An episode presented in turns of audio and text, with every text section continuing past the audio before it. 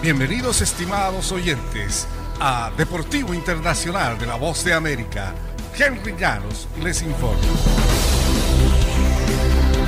En el béisbol de grandes ligas, Eddie Rosario logró un hit decisivo en la novena entrada por segunda noche consecutiva y dio una victoria el domingo de 5-4 a los Bravos sobre los Dodgers de Los Ángeles y una ventaja de 2-0 en la serie de campeonato de la Liga Nacional. El cuarto hit de Rosario en el juego, un sencillo con dos outs, se escapó del guante del campo corto Corey Seager después de que los Bravos remontaran déficit de dos carreras en dos ocasiones. Los muchachos siempre han sido así, dijo el entrenador de Atlanta, Brian Snitker. Rosario pegó un sencillo de 105 millas por hora en el primer lanzamiento después del relevo del cerrador Kenley Jansen.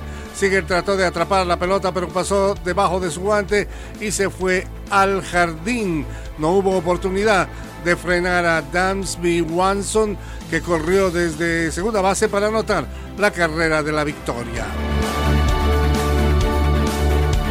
En el tenis internacional, Cameron Norrie derrotó el domingo 3-6, 6-4, 6-1 a Nicolas Basilashvili para ganar el Master de Indian Wells, convirtiéndose en el primer campeón fuera de los mejores 25 del mundo desde 2010. Norrie, número 26 de la clasificación, se quedó con los uh, únicos dos rompimientos del último set y se coronó cuando Billy envió un largo revés en punto para partido. El georgiano 36 del escalafón fue el primer jugador de la antigua República Soviética de Georgia en alcanzar una final de Master 1000.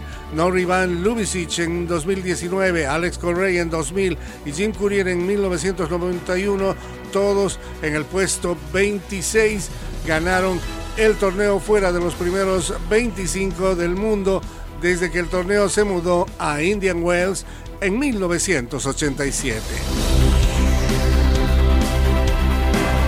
Y los dueños de equipos han accedido a comenzar a brindar vivienda a algunos jugadores de ligas menores del béisbol a partir de la campaña de 2022, ha informado la oficina de grandes ligas ayer domingo. A mediados de septiembre, los dueños discutieron el tema de la vivienda para peloteros y acordaron de manera unánime comenzar a cubrir los gastos de vivienda de ciertos jugadores de ligas menores, dijo a la Major League Baseball en un comunicado. Estamos en el proceso de finalizar los detalles de dicha medida y anticipamos que se anuncie y entre en vigor para la campaña 2022 las eh, fuentes anónimas citadas por la prensa eh, fue el primero en reportar la decisión de los dueños señalando que la liga requerirá que los equipos comiencen a brindar vivienda.